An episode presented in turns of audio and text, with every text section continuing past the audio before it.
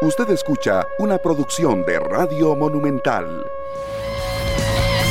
Buenos días, señoras, señores, muy buenos días. Que la pasen bien, que Dios los acompañe donde quiera que se encuentren y gracias por sintonizar todos los días de 9 a 11, 120 minutos, el espacio número uno de la hora deportiva en este país, de 9 a 11, 120 minutos.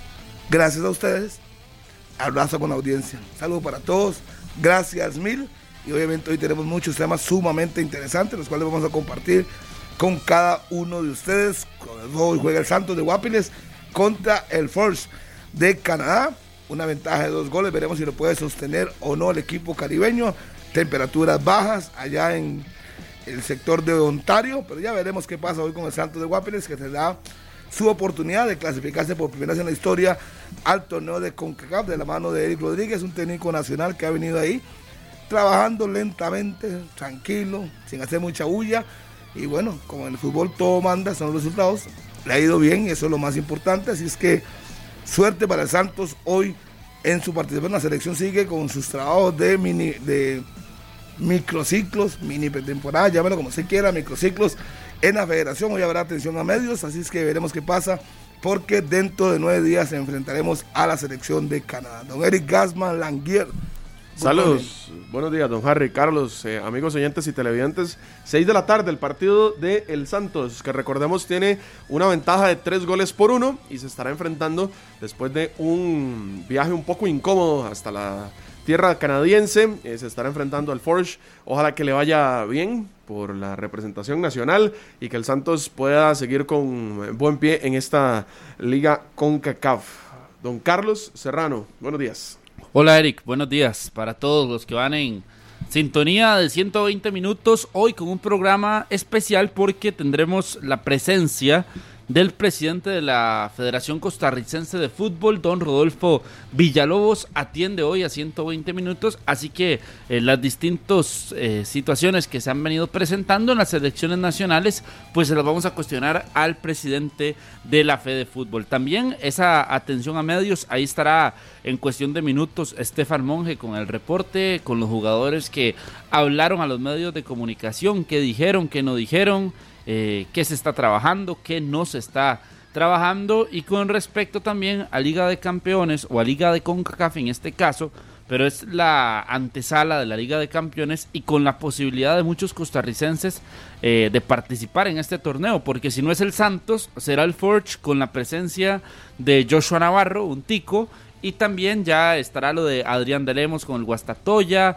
eh, lo de Aarón Navarro también con el cuadro del Guastatoya y la posibilidad de que ingrese el Saprisa contra el Comunicaciones que también tiene presencia de ticos Andrés Lescano y Alexander Robinson. Pero a la espera entonces de qué sucede con estos dos equipos. Lo del Santos que ayer eh, informábamos en Noticias Repretel que estará jugando a temperaturas bajo cero, ¿verdad? Y que se presentan temperaturas muy, muy frías muy frías. Sí, pues Como usted con sus criterios. Frío. Opa, ¿eh? ¿Y, esa, zancadilla ahí enfrente al área? No, pero eso es algo bueno. Porque si usted es frío con sus criterios, porque usted es duro. yo soy Directo. Yo soy firme. Y firme. Es que frío, frío sonó como que no, como, que, no le pone pasión. Como, que es de mentirita. yo soy una persona eh, firme en mis decisiones. Puede ser que se equivocado o no, pero si yo creo una teoría la voy a defender a más no poder. Así es que no es que yo sea frío ellos son otras personas, como Maino, que no está por cierto hoy, que dice una cosa y luego se quita y inventa y trata de enredar las cosas, pero no, yo no. Así es que nada que ver. Y lo de Canadá, pues era obvio que ya en el norte estamos entrando a, a lo que es el, invierno, y por supuesto pues que igual que el Santo le va a pasar a la selección. Y obviamente irán a la ciudad más fría para poder aprovechar el, en ese caso la temperatura, ya que sus jugadores que están en Europa igual están en invierno, así es que es lo mismo. Cada quien saca provecho de lo mejor que tuviera. Yo lo decía ayer, si tuviéramos un estadio grande en Guanacaste, no sé, uno mete un partido a las 12 del día, en el Chorotega, si tuviéramos un estadio grande, acogedor, y simplemente se aprovecha el, la situación del clima y se juega, tira a jugar a las 12, pero bueno, ahí nos tenemos, hay que jugar en el Nacional, pero cada quien juega con lo que tiene. ¿No le parece? Sí, sí, sí. ¿Qué está? Sesión de fotos. Ya, es parte de la. Hay que promocionar en redes sociales el programa. No, no, pero es, es Ya parte tenemos de. un Instagram, eh, un Instagram, por eso es que estaba haciendo esto. Ah, bueno, qué bien. Ah, bueno, me gusta que me explique las cosas. Ah, Sí, sí, sí, era en serio. bueno. Eh, no, que me, mm, me parece que es parte de. Igual, a ver, si el Santos quiere seguir avanzando en estas instancias, pues necesita también ir acoplándose a todo este tipo de cosas que juegan, ¿verdad? Y, y- y es parte de lo que se le, le toca enfrentarse en, en- en estos partidos de la Liga CONCACAF. Que, que, bueno, vamos a ver si lo, si lo logra sacar. Don Pablo Guzmán Chávez, buenos días. Les saludo a todos y a todas los buenos días, sí. Eh, ojalá que le vaya bien al Santos. Qué día más rico. A mí me encanta cuando Está- Ah, se le gusta la lluvia. Está hermoso, a me gusta la lluvia. también. No, me mí gusta me el frío. Ah. Digamos, que, que amanezca así en aguacero cerrado, no, pero hoy no está aguacero cerrado, está frito, una llovizna. Acá en San José, por lo menos, así amanecimos esta, esta mañana de martes. Que tengan todos un excelente día y que ojalá hoy el Santos gane. Más adelante vamos a ver un trabajo que le hicieron al técnico del Santos, precisamente, eh, sobre todo este, ¿cómo podemos decir? Eh, to- toda esta propuesta que ha hecho que le llevan a tener una posibilidad de estar disputando algo más en Liga con CACAF y con una opción clara. Yo creo que el Santos hoy llega con una posibilidad bastante clara y que ojalá logre, ojalá que logre mantenerse fiel a su estilo el equipo del Santos y no que y no que varíe hoy a hacer algo extraño, raro, diferente, sino que, que se mantenga con el mismo estilo que le ha dado la oportunidad de llegar a esta instancia, recordando que es súper importante porque puede ya sellar una clasificación sólida, directa Liga, Conca- a Liga de Campeones de la CONCACAF. Y yo creo que eso para el equipo guapileño sería un triunfo, sin, sin lugar a dudas. Entonces, este, más allá de, de- de- de algo únicamente para el Santos, que sea algo importante para el fútbol nuestro, que, que han dado de malas en los últimos días y que resultados positivos de esos dos equipos por lo menos nos darían un aliciente en medio de, de lo que hemos hablado recurrentemente eh, últimamente es que estamos mal, que andamos con un fútbol un poco como descolorido, un poco con falta de, mucha intensidad, de mucho de resultados positivos y ojalá que hoy el Santos en esta dura visita a tierras canadienses pueda hacer eh, el papel correcto y sellar esa clasificación. Tiene que anotar el Santos para poner esa clasificación ahí más inclinada todavía a su favor. Gol de visita le puede favorecer bastante. Es que sí, güey, lleva la ventaja de dos goles. Y si hace uno más, eh, obliga al Force a hacer, que son tres, cuatro. Sí, sí, sí, eso, cuatro. eso podría ser, pero no, no creo que sea tan, tan determinante. Más que si lo que puede hacer es lo, tratar de mantener el estilo. El estilo lo que debe mantener, estarse tranquilo, no tirarse atrás. Ahí a defenderse, a más no poder. Pero conociendo, no. conociendo a Eric Rodríguez, creo que va a igual querer tener la pelota. Eh, es, es un partido que se va a prestar, mm, sobre todo por el tema de la presión que tiene el equipo canadiense también. Y, y viendo lo que Eric Rodríguez ha presentado con el Santos en este torneo, me parece que por ahí pueden dar la, la estrategia de- del equipo guapileño en sostener un poco más el, el balón, no tener que, que depender de defenderse y por ahí poder controlar las acciones. Sí, pero es que uno, uno se pone a ver con una ventaja de dos goles y mete en la línea de tres, dos contenciones y se olvida de atacar. Obviamente eso va a pesar, la temperatura, eh, el equipo Force que va a querer clasificarse, que va a querer irse encima. Son tantos detalles que hay que tener cuidado.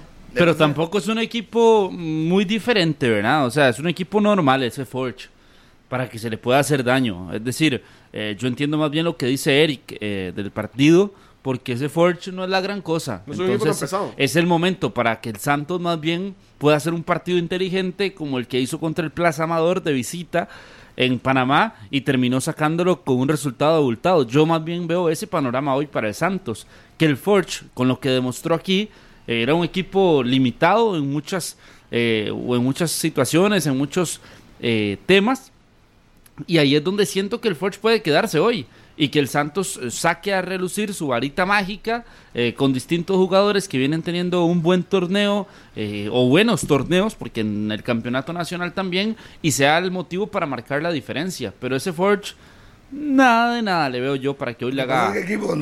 hay equipos daño usted le- no, no le ve nada, nada de nada, de un momento a otro se transforman. Más si consigue un gol, tem- un gol tempranero. Entonces, hay que tener cuidado. Yo, Yo veo- no, no hay que cambiar el estilo, pero hay que tener cuidado. Yo le veo posibilidades al Santos por lo que ha presentado. Porque es un equipo que me parece que puede sostener bien ese marcador. No es, no es un equipo tan. eh, que deje que, que le lleguen tan fácil al marco. Y ahí es donde puede estar la clave.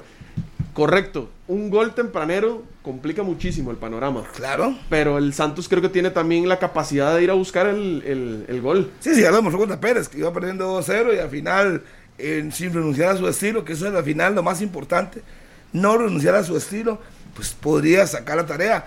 Eh, de todas maneras, ya con- haciendo números en la tabla general, ya le da para clasificar a la Liga CONCACAF. Queremos que llegue a la semifinal de ese torneo, pero ya está en la otra fase de la CONCACAF, producto de los puntos que ha hecho, que tiene nueve puntos disputados, los nueve ganados, así es que al final, para sacar los clasificados, será por una tabla regular, así es que el Santos ahí, pero no debe renunciar a su estilo. Creo que ahí está la clave del partido del día hoy, no renunciar al estilo, no tirarse atrás, no olvidarse de atacar, en fin, son detalles que uno dice que si los cuida, no tendría que tener problemas para poder clasificarse.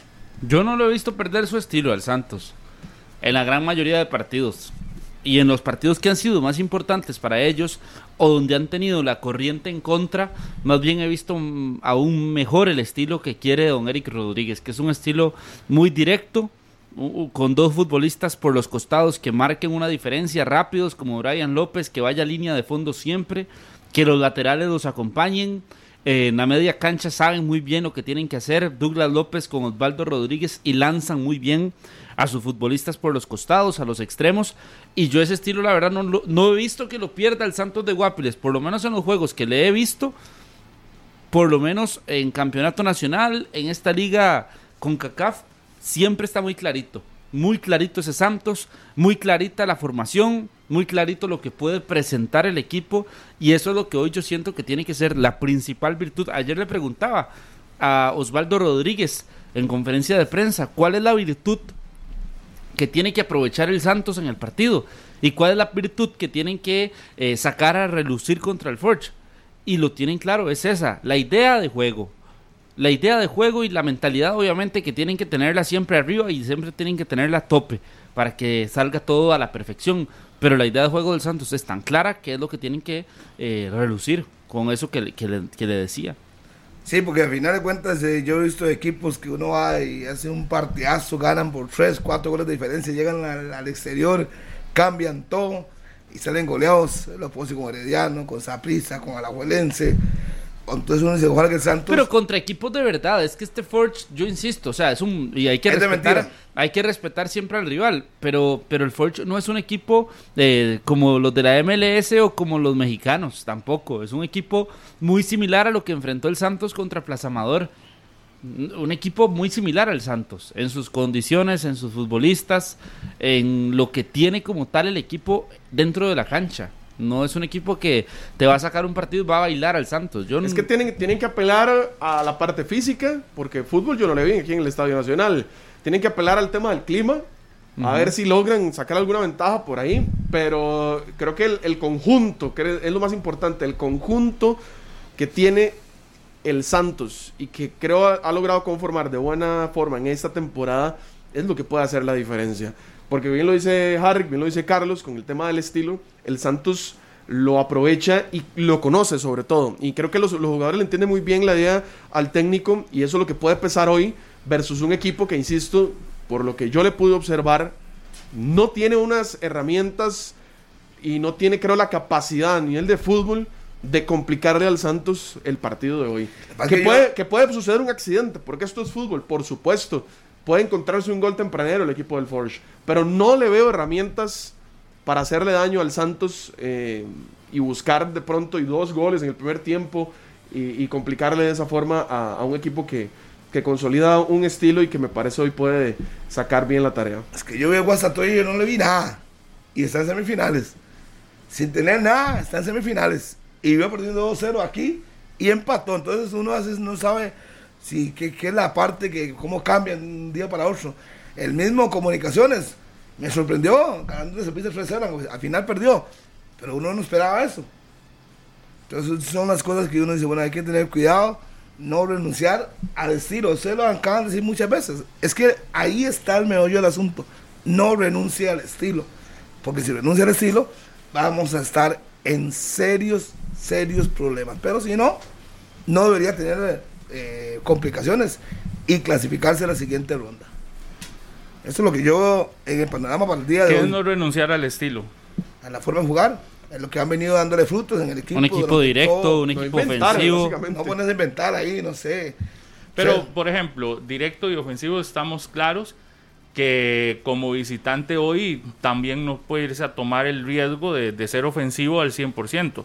Si hablamos de directo, ¿qué es? Tener una línea, un bloque de defensa eh, claro, Sólido. Buenas pero- transiciones. pero Exacto. con un con, con el famoso contragolpe, contraataque. con, con el cubano y con el jamaiquino, que son unos hombres rápidos que pueden desequilibrar, porque el equipo Ford se va a a- y bajar espacios. Por eso, yo creo sí- yo sí creo que hoy tiene que fortalecer la zona defensiva. Es decir, también sería un riesgo innecesario eh, jugar abierto alegremente hoy. Digo, otros partidos pueden darle esa oportunidad de haberlo hecho, si fue que lo hizo. Que principalmente fue allá en Panamá, donde gana también el juego el equipo del Santos.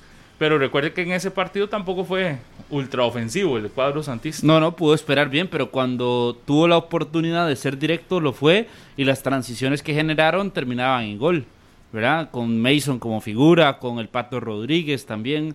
Es decir, supieron hacer eh, de lo que estaba haciendo el rival, el técnico supo leerlo para contraatacarlo y para terminar de metiendo bastantes goles en contra de ellos, de los del Plaza Amador. Eso es lo que hoy tiene que ser el panorama específico para, para el Forge. No es que eh, va a tener un partido, porque tampoco es que el Santos usted lo va a ver eh, generando atrás. 15 ocasiones de gol por partido, no. Pero las que tiene y, las, y la forma en la que llega y en la, en la forma en la que genera ofensiva del Santos me parece que es muy buena y muy segura para eh, poder causarle ese daño que necesita para el, para el Forge.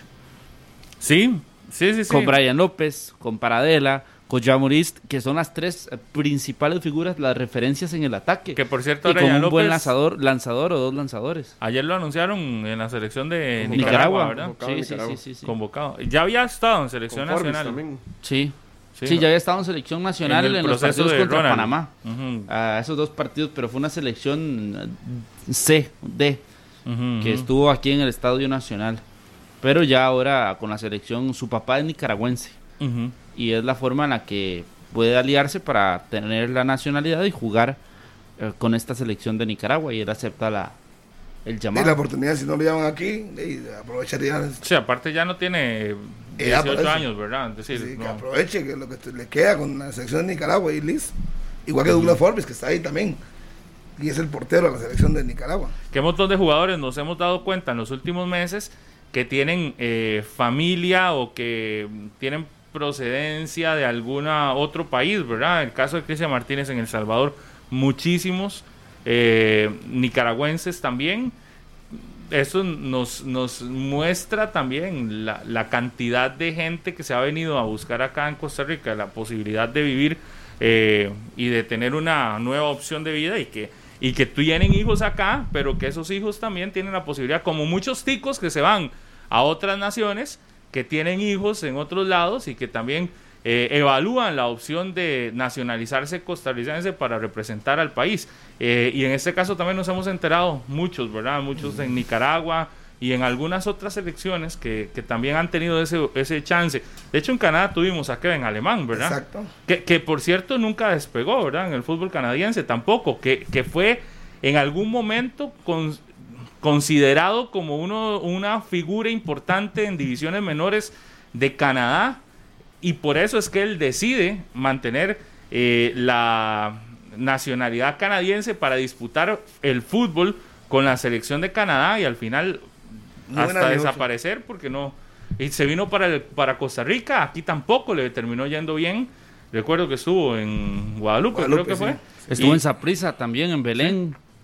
y, y después ya desaparece del mapa, ¿verdad? El radar, no sé, no sé dónde estará. en Está este todavía en. Canadá. Él vino aquí a préstamo, a Guadalupe vino a préstamo. Pero el- y está en, en Yo- la, primera edición canadiense. en- Yo me refiero al radar en cuanto a selección y en cuanto Ah, no. a, ya con una selección tan pesada como la que estamos viendo de, de Canadá, No, no, no. ya quedó relegado a otro a otra función, a otro papel, a, a un nivel quizás inferior, pero sí son ese tipo de casos que nos hemos enterado en los últimos días de futbolistas que tienen oportunidad de elegir, que tienen eh, descendencia de otras nacionalidades y que tienen la oportunidad de escoger.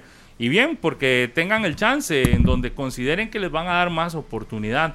Eh, si no es en la selección de Costa Rica, de que tengan la oportunidad también de representar a otro país con el que también tienen algún tipo de lazo.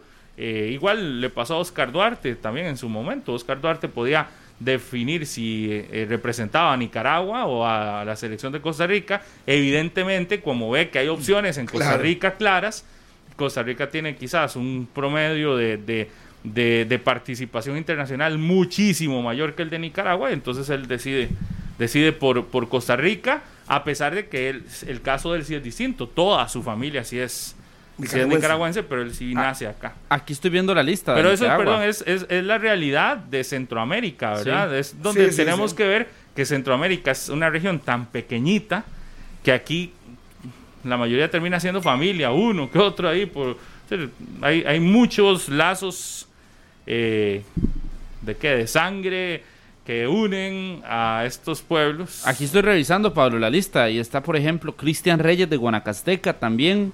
Bueno, ya lo de Douglas Forbes, lo de Francisco Flores, que ya es conocido. Ya. Lo de Byron Bonilla y ahora lo de Brian López. Son cinco futbolistas que pertenecen a equipos nacionales que están hoy en la selección nicaragüense en este proceso con el señor Juan Vita, que es el, el técnico de, de este equipo. Sí, está bien que tengan esa oportunidad y que vayan donde consideren que van a tener la mejor oportunidad de eh, sobresalir o, o donde consideren que realmente van a tener chance. Porque para muchos de esos, si no para todos, las puertas en selección nacional nunca han estado en selección de Costa Rica abiertas porque el grado de exigencia es mayor. Un Hay que caso similar al de Cristian Martínez también con El Sí, Salvador. exacto. Que también había tenido en algún momento algún llamado a la, a la selección. Había nacional. jugado contra Bosnia o México, me parece. Correcto, pero obviamente el, el- el tema de la competencia y las oportunidades para él eran muy complicadas acá en nuestro país y se le abre la puerta en la selección del Salvador y bueno, la toma y ya jugando eliminatorias y demás. Es lo mismo, ¿verdad? Cuando usted está en otra nación más Igual. grande, poderosamente o futbolísticamente hablando, y, y- y viene acá y, y tiene que escoger entre esa y acá. Y eso le pasó, también hay casos así, ¿verdad? Felicio Brown en su momento tuvo eh, selecciones menores con Alemania y posteriormente cayó a la a esta selección de, de Costa Rica. Pero sí, es parte de esas modificaciones que puede hacer un jugador de un momento Sí, a otro. como Alexander Guimaraes, eh, no es muy largo. Pudo haber jugado con Brasil, También. escogió Costa Rica, Nilton Nóbrega, igual. Sí, eso es que pasado. parece que ¿Pudo haber Lassiter- jugado con Brasil? Eh, Esa, esa- porque esa es la pregunta, ¿verdad? Tampoco. o sea, pudo haber jugado con Brasil y tenía la nacionalidad, nació en Brasil, que lo llamaron, no sé, pero pudo, Es que, que- tenía la que- opción. Es que qué difícil, Harry, cuando usted dice pudo haber jugado con Brasil es porque yo creería que él estuvo en el radar en algún momento de la selección. Sí, una cosa es pudo de, de- de que tuvo ver, chance y de todo Yo eso. también pudo haber de- jugado en la selección nacional, entonces. De Alemania. De Costa Rica. Dave, Dave, lo que pasa es que, Dave, ver, es que bajo, bajo ese, bajo ese argumento de ahí. Usted pudo haber jugado en la va- Alemania. Bien. Su puede haber jugado o- con Alemania y, Sí, pero y se puede no- jugar con Ghana. Qué difícil. ¿O no es cierto? Es Ya, que una cosa es, pero, sí, pero una cosa es poder de poder de que tengo chance. Calidad. A ver, poder de chance real o poder de que de, por, por, por, por alguna posibilidad, es que no sé cómo explicarlo, que porque algún... Gavitas que pudo haber jugado con de- yo, puedo, yo pude haber jugado con Costa Rica. Es decir, ese poder de no po- de, de que uno sabe que poder porque nací acá. Mariano Torres puede jugar con Argentina. Porque nací acá, pero que evidentemente es malísimo uno, entonces uno no. Y no quiere Pero está el poder de que realmente a usted le, le- lo vieron y que usted dice, realmente tuvo la oportunidad, calidad. tuvo el chance. Sí, yo Ese no. Es que él me preguntó yo le dije, tuvo el chance. Tuvo, Es que- pero tuvo el Tuvo- chance, eso es lo que yo le pregunté, que si, que si realmente tuvo la oportunidad de jugar con Brasil. Yo no sé. Yo Por digo, eso la no. sele- a ver, la selección de 1990 de Brasil era una selección muy pesada Era como un- para pensar que Pero Alexander a- Guimaraes tuvo a oportunidad. Guimaraes los tuvieron, lo tuvieron en el radar en algún momento en la selección de Brasil. Sí, como pasa con todos los jugadores de todos lados. Los ven ahí, les pueden pero. Brasil, no, en Brasil es tan grande ese país que no tiene Claro. una en lupa. Bueno, no estaba sé. en la mira, según la- bajo la lógica de, de Harry, a Tacio lo vieron aquí anotar triplete. Eh, sí, no lo seguían con los goles que había metido y que eran fenómenos. Sí, pero de la selección de Brasil, ¿usted cree que haya sacado el tiempo para decir, mira, un- hay un Tacio que, que, que juega en Costa Rica No, y que hace goles? No, no, no, no. la- Vamos a mandar un visor. Ese o vamos Carlos- a ver los partidos. De, eso sí, pues, tal vez ver partidos. Decir, Pero tienen tantísimos jugadores que yo no creo que... Le sobra. Y vea que México eso. tiene tantos jugadores y nacionalizó a Funes Mori. Entonces, ¿en qué estamos? ¿Quién? México. Sí, a Funes Mori. ¿En en qué estamos, Carlos? Sí, ¿Qué? pero es que es un jugador que destaca en algún momento y tiene el chance. Es, sería una locura si no lo aprovechan también. Igual México lo ha hecho siempre. O sea, México normalmente tiene algún naturalizado en, en- en su selección. Saguiño, hubo un momento que yo recuerde. Por ejemplo, en la Champions, que por cierto hoy hay Champions, según Mr. Chip, hay 69 brasileños. 69 brasileños en la en Champions, la ¿no? Champions. Es el segundo país que más jugadores aporta a la Champions League. 69. Sí, Bueno, Puede sacar tres selecciones. por eso. y están fijan- van a estar fijándose en jugadores que estén aquí. Por Dios. Pero, si no, estamos hablando de un 90. No, no, sí, es pero- que hoy día es una cosa y en era 90 que los otra. 90 eran menos los brasileños que estaban Obvio. en Europa.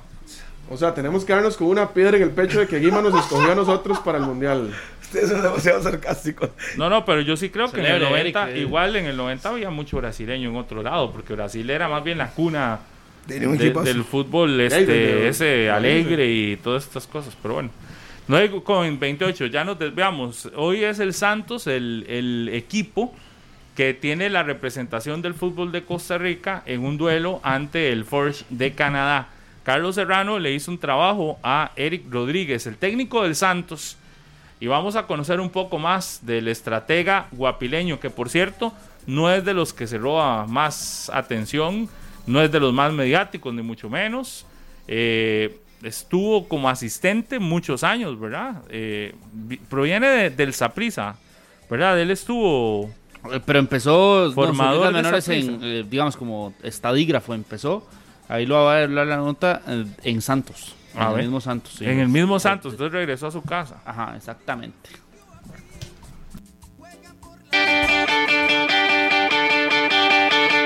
Inicié como estadígrafo eh, el alto rendimiento. El equipo que me vio nacer, el que me dio la oportunidad de ser técnico, el que me ayudó a capacitarme. Siendo estadígrafo en el 2002, Eric Rodríguez soñó en convertirse en técnico. El Santos de Guapiles fue el equipo que lo impulsó para alcanzar ese sueño. Siempre me gustó el fútbol, pero en ese momento digo, no, esto, esto es lo que me gusta, esto es lo que me apasiona, quiero, quiero estudiar, quiero capacitarme. Y Víctor Bahía, que era el gerente en ese tiempo acá, fue el que me, me ayudó. Hoy en día tiene a los santistas a las puertas llegar a la Liga de Campeones de la CONCACAF por primera vez en la historia del club. No me sorprende, no me sorprende, yo sabía que en algún momento me tenía que llegar a una posibilidad como estas eh, y me preparé para esto. Así que me siento bien, me siento fuerte, me siento contento. Trabajó como polaco y militó en la tercera división de Pocosí como futbolista. Guapiles es su tierra natal y regresó en febrero de este 2021 para seguir su historia. Acá tengo todos mis amigos, eh, eh, amigos de- de- de- de- desde pequeños, este, tengo mis padres, mis tíos, mis hermanos, o sea, toda mi familia está acá. Entonces es diferente, es diferente también porque eh, hay un sentimiento por, por el club, más allá de lo profesional. Eric Rodríguez es el artífice de que Santos sume cinco juegos y cinco ganes en la presente edición de la Liga CONCACAF.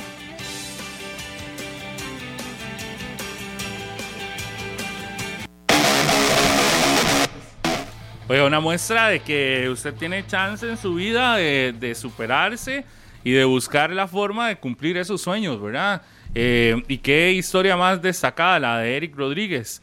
Trabajó, hizo de todo. Nunca jugó fútbol de manera profesional. Él militó en una tercera división, ¿verdad? Y a partir de ahí entonces estadígrafo, polaco, eh, de, todo ha tenido que hacer y hoy la, la vida le da la oportunidad de cumplir uno de sus sueños, ¿verdad? De, de seguir trabajando primero y de cumplir uno de sus grandes sueños, que es representar al, al cantón también que lo vio nacer, al, al pueblo que lo vio nacer en una instancia internacional y a un paso de llevarlo a una liga de campeones de la CONCACAF. Aunque Un día de estos escuché Ya está adentro. a Johnny Chávez que decir que, que el Santos de hoy es un gran porcentaje de lo que ya él dejó armado también. Eso lo dijo en una conferencia, no lo estoy inventando yo. Sí. Lo dijo en una conferencia, no recuerdo en cuál partido. No, no, pero- pero- creo que no, fue en el que de la Liga. Creo que fue después del partido de la Liga Deportiva Alajuelense. Sí dijo que gran co- gran parte de los jugadores o de la de, de las del, del- de lo que queda armado en Santos fue parte de su trabajo. Yo creo que tiene algo de razón. Hay muchos jugadores que él los debutó en el. Santos. Lo de Douglas López, por ejemplo, lo de Nilson Mason, lo de Nilson Mora también, que debutó Johnny Sí, Chávez y debutó. demás, pero muchos, o la columna vertebral también. Se lo llevaron. eh, o sea, los hermanos Salas. han ido se, cambiando. eh, se sí. fue. Starling Matarrita, se Matarrita. fue. Brian López queda, Jai Bonis Cunningham ya no queda. está. Es que hay como. Hay varios que se han ido. Ujú, ujú. Sí, sí. No ha sido fácil de componer ese equipo. Recuerdo que inclusive estuvo a punto de descender, estuvo peleando. Yo recuerdo Ascenso. la conferencia que da Johnny Chávez dice que él arma aparte, que le quedó esa pa- parte de eso, que le quedó, le quedó a, Eri- a Luis Marín y ahora Eric Rodríguez. Luis Marín Es decir, llegó en como que septiembre. parte del éxito también de Rodríguez le Es pertenece que un a él. año, hace No, un no. año se fue, hace un Qué año fácil. se fue. De, no, así no. Qué fácil echarse flores. No, porque también él hizo, no, yo, yo, yo entiendo en el sentido de que él duró muchos años ahí y armó un, un Sí, sí, pero el equipo no juega igual. Ya hay, ya hay variantes. El simple hecho de que llegue otro entrenador a poner otra idea no es tan sencillo. O sea, Sí, los méritos hoy son de, de Eric Rodríguez. Es como que Walter Centeno, protagonista con algo que usted ya no está. que Walter Centeno diga que Saprissa fue campeón gracias a la idea que él dejó, Gracias, Chelito. pese a que fue- estuvo y eso que estuvo en el mismo torneo. No, no, Exactamente. no, no. Así no. Ah, sí. Pero bueno, pero ahí está muy bien. Ya hablando de, de Eric Rodríguez, muy bien. Sí, sí. Muchas gracias. Chelita, por ese café mañanero. Muy amable. Porque en este frío, un café no, no cae nada mal. ¿Verdad? sí. Sí, ahorita, Uy, ahorita qué es con tamal, ¿verdad? ¿Ah? Y ahorita es con tamal el cafecito. Mm. No, hombre, ya, gusta, ya, ya, ya, ya. Ya, primero de Yo noviembre termina, Ya, termina ya. Halloween y dos. vamos con Tamal. Ya somos dos, yo con uno en toda la temporada. Yo también, sí. No. Bueno, dice Chelita que no es cierto, pero está bien. No, no. Uno por día. Hay que verle. No, no, en serio, en serio. Hay que ver en la tamaleada de Central de Radio, a ver cómo le va. Uno por día, bueno, es que ustedes no estaban conmigo en tanto tiempo, bueno. Pregúntenle a los demás si saben, que saben cómo es la historia. Usted sabe.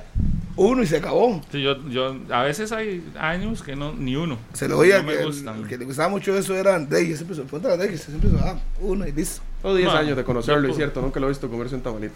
No, sí, sí, sí lo he visto comérselo, pero así Uno. uno. Uno nada más por temporada. Bueno, yo imagínense, no lo he visto comerse ninguno. Bueno, sí. Bueno, está listo el invitado. Sí. Seguimos. A mí tampoco me gusta tanto. A mí menos todos los tamales que quiera. Yo me como 10 si quiere. Ya está, invitado, listo, conectado, las 9.34 en la mañana. Eh, le agradecemos al presidente de la Federación Costarricense de Fútbol, don Rodolfo Villalobos, quien nos atiende en este momento, este martes 2 de noviembre, en un mes importantísimo para la selección de Costa Rica, para el fútbol nacional. Don Rodolfo, muchas gracias por acompañarnos en este inicio de mes, mes clave, fundamental, don Rodolfo.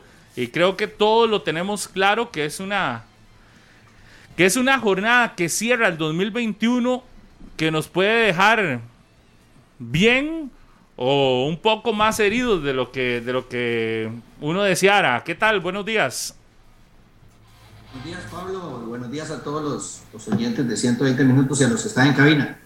Antes quisiera hacer un paréntesis. Yo creo que eh, no se le puede quitar el mérito a Eric Rodríguez de lo que ha hecho. El trabajo, el compromiso que ha hecho Eric.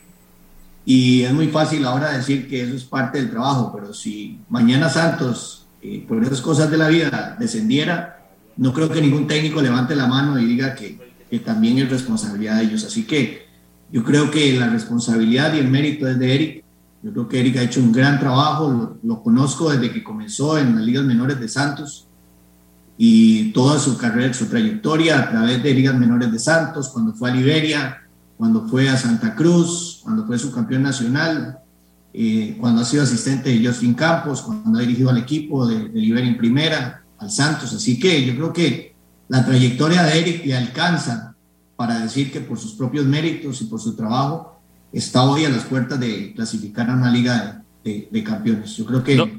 vale eh, tomarse créditos que, que, no corresponden, porque los créditos son en las buenas y en las malas, y yo todavía no he escuchado a ningún entrenador decir que por su responsabilidad anterior un equipo ha descendido, así que no, no quería quedarme con esto, Pablo, sin reconocerle a Eric y al doctor Arias, claramente, y a toda su directiva, el gran esfuerzo que ha hecho el equipo Santos de Guapiles con una planilla y con un presupuesto muy, muy eh, reducido, llegar a alcanzar los objetivos que han alcanzado. Don Rodolfo, aprovechando que usted es de ahí de la zona, no sé, eh, y que usted conoce bien a don Eric, nos dice, ahora escuchábamos en la nota que y ha hecho de todo, ¿verdad? Eh, don Eric ha trabajado en todo y al final termina cumpliendo ahora uno de sus sueños en el fútbol pero nunca fue jugador profesional, ¿verdad? Ese llama la atención de casos donde a veces también se le baja el piso a alguien porque nunca jugó, digamos, de manera profesional.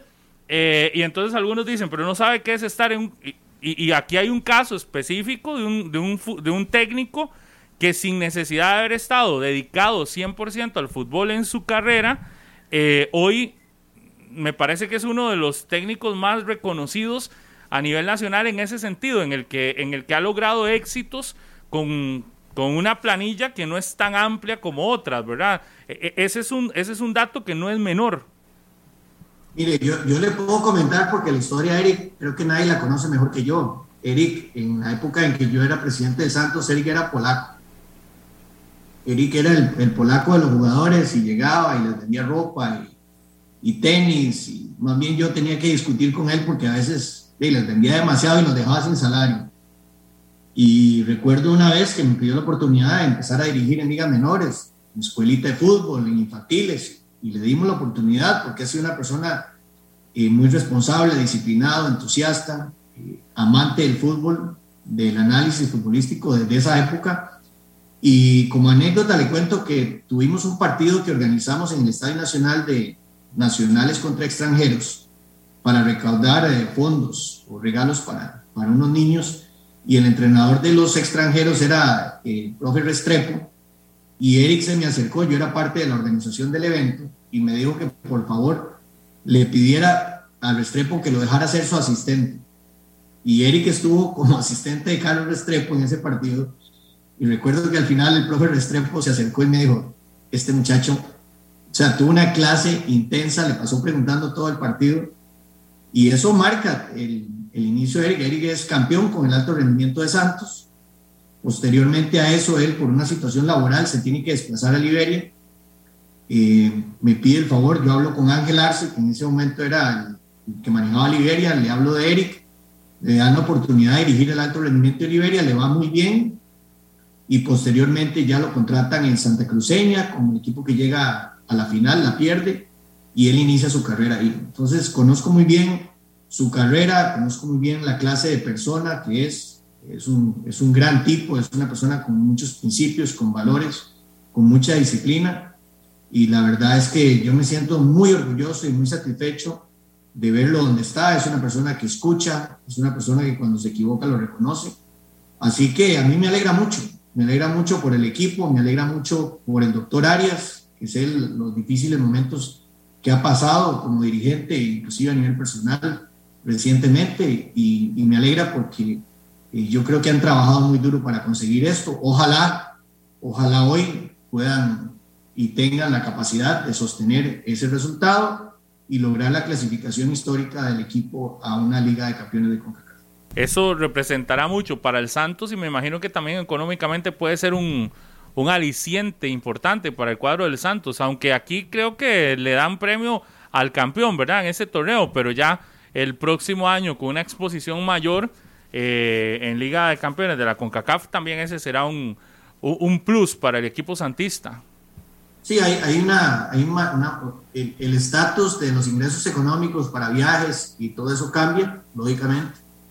Eh, así que ver al Santos ya rozándose con esos equipos, siendo un equipo tan, eh, tan sencillo, tan humilde, eh, con un presupuesto tan reducido, la verdad es que aquí es donde uno se da cuenta que hay otras variables por encima del dinero del poder económico y de las grandes contrataciones que en el fútbol pueden permitir a equipos como este pues eh, hacerse presente en este tipo de torneos donde se va a enfrentar a equipos, ojalá, y repito, no es que esté clasificado, ojalá logren esa clasificación, pero si lo lograran, enfrentarse a equipos que proporcionalmente ni siquiera vale la pena comparar los presupuestos.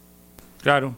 Don, Rodolfo, para terminar esto de Santos, pero es que le voy a salir con una pregunta de esas raras. Es que me ha llamado la atención. ¿Usted sabe quién fue el que se inventó esa canción del Santos?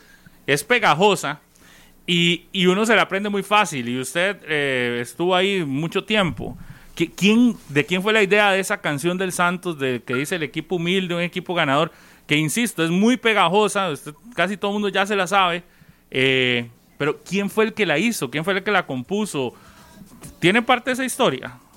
No, no lo recuerdo, yo estaba en el equipo en ese momento. No recuerdo exactamente, pero recordad que nosotros, todo esto nace a raíz de la, de Santos, que era una barra que cuando comenzó era una barra ejemplar, era una barra este, formada por, por mujeres, por niños, por adultos, eh, que tuvo muy, muy, buena presencia, no solo en, en el Rodríguez, y a raíz de todo ese entorno alrededor del equipo y de la, de la humildad con la que se trabajó, cómo se llegó a la primera división, cómo se empezaron a cosechar eh, los éxitos y los frutos a partir del 2002 con aquel subcampeonato, donde el Santos en este momento, si el formato, si el formato de campeonato fuera igual al que tenemos ahorita, Santos tendría en la historia del fútbol de Costa Rica un campeonato. En la apertura, pero en ese momento había un solo campeón en el y se perdió luego la final con, con la Liga Deportiva La Palencia. Sí, lo eh, recuerdo. Lo recuerdo muy es una Canción, es una canción pegajosa. En este momento me encantaría recordar quién, pero sí fue a raíz también de, de aquella barra, de la María Roja, que, que, nace esa canción, porque era gente realmente que ha querido mucho al equipo, que lo siguió siempre a donde fuera y, y, y muy bonita, la verdad, tenés toda la razón. Sí. Bueno, y ojalá que hoy se animen los santistas. Recordarles nada más, a las 6 de la tarde es el partido y usted lo puede disfrutar por Repretel Canal 11, ese duelo entre el Forge y el Santos. Don Rodolfo, y para hablar del mes, como decíamos, un mes importantísimo. Eh, primero, ¿qué le ha parecido que en las últimas horas, a pesar de que supuestamente hubo un acuerdo de, de todos los presidentes de clubes y demás, que han empezado a tirar fuerte por el microciclo, por detener el campeonato. El otro día hablábamos con don Julián Solano y nos decía, fue un acuerdo de todos, dijimos que nadie, eh, que todos íbamos en la misma línea, pero no duró ni una semana y ya empezaron a salir dirigentes, técnicos, eh, a, quejarse del detener el campeonato. No sé si esa fue una solicitud de ustedes, si nació de la UNAFUT, y qué opina de esos comentarios que se han generado alrededor de esta situación. Sí, son, son lamentables, Pablo, pero no me extrañan. Son lamentables, pero no me extrañan. Eh, yo quiero decirle que este microciclo, eh, yo fui el que hablé con el Fernando y hablé con Julián primero. En esto ni los presidentes eh, de Saprisa, ni Orlando, ni Juan Luis, ni Sergio Chávez, que están en el comité ejecutivo, con ninguno de ellos eh, hablé antes de hablar con, con, Julián con respecto a esto, eh, para ver las opciones, para ver si cabía la posibilidad. Tuvimos, el secretario general tuvo una reunión con la gente de competición de UNAFUT. Así que yo creo que no se vale eh, salir a decir que esto es una estrategia de algunos equipos para frenar el torneo, porque la verdad es que yo no quisiera entrar en detalles de los que han hablado de esto, porque habría, habría mucho habría mucha polémica que, que armar. Yo lo, lo, que sí le puedo decir es que esto nació de la federación, no nació de ningún club.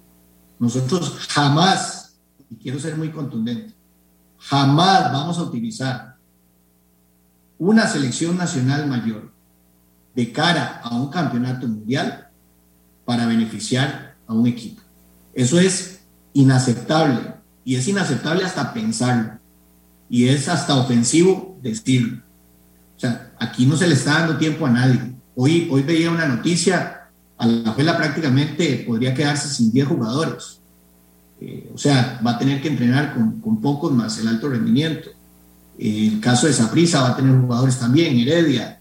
quizás los equipos que, tienen pocos seleccionados son los que van a poder trabajar más y es a los que he ido quejándose. Entonces, eh, hablamos de, ritmo de, que nos cortan el ritmo de juego y son equipos que vienen perdiendo. Entonces, eh, la verdad es que en esto, más bien, Pablo, gracias porque me permitís aclararle a la opinión pública de la afición que en esto no hay ningún presidente de ningún club involucrado, de ninguno, de ninguno de los 12, y decirle categóricamente que la federación nunca va a utilizar a la selección nacional y mucho menos un proceso de clasificación mundial para ayudar o beneficiar a algún equipo. Eso es ofensivo decirlo y es inaceptable.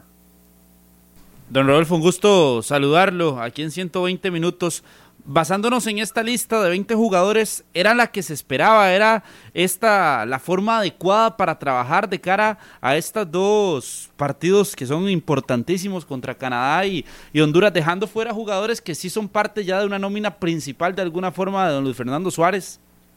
Es una pregunta que yo hice, la verdad es que yo, yo estaba fuera eh, eh, y lo que conversé con parte de la comisión técnica y con el Fernando es que hay un grupo grueso de jugadores eh, que están entre algunos jugadores de Santos que iban a venir, Saprisa, eh, MLS no los prestó, entonces se está aprovechando también de cara a pensar que no solo es el partido de Canadá, sino también el partido de Honduras y los partidos de enero. Entonces es como aprovechar un poco esta ventana para eh, consolidar una idea, para ver un poco algunos jugadores eh, que pueden resultar interesantes para lo que viene en la, en, la segunda vuelta de, de, la, del hexagonal. Yo en un principio pensé que podía ser más bien para consolidar el grupo que va a jugar el partido en Canadá, claramente, pero también estamos muy limitados, no están los de Europa, no están los de MLS, no están los de Saprissa, no hay, no hay algunos jugadores de Santos que, que, iban a ser considerados. Entonces hubo que hacer una mezcla, una mezcla de, de posibilidades que, que, se pueden abrir para Honduras y lo que viene, y también con los que van a estar en Canadá, trabajar un poco la idea del profesor.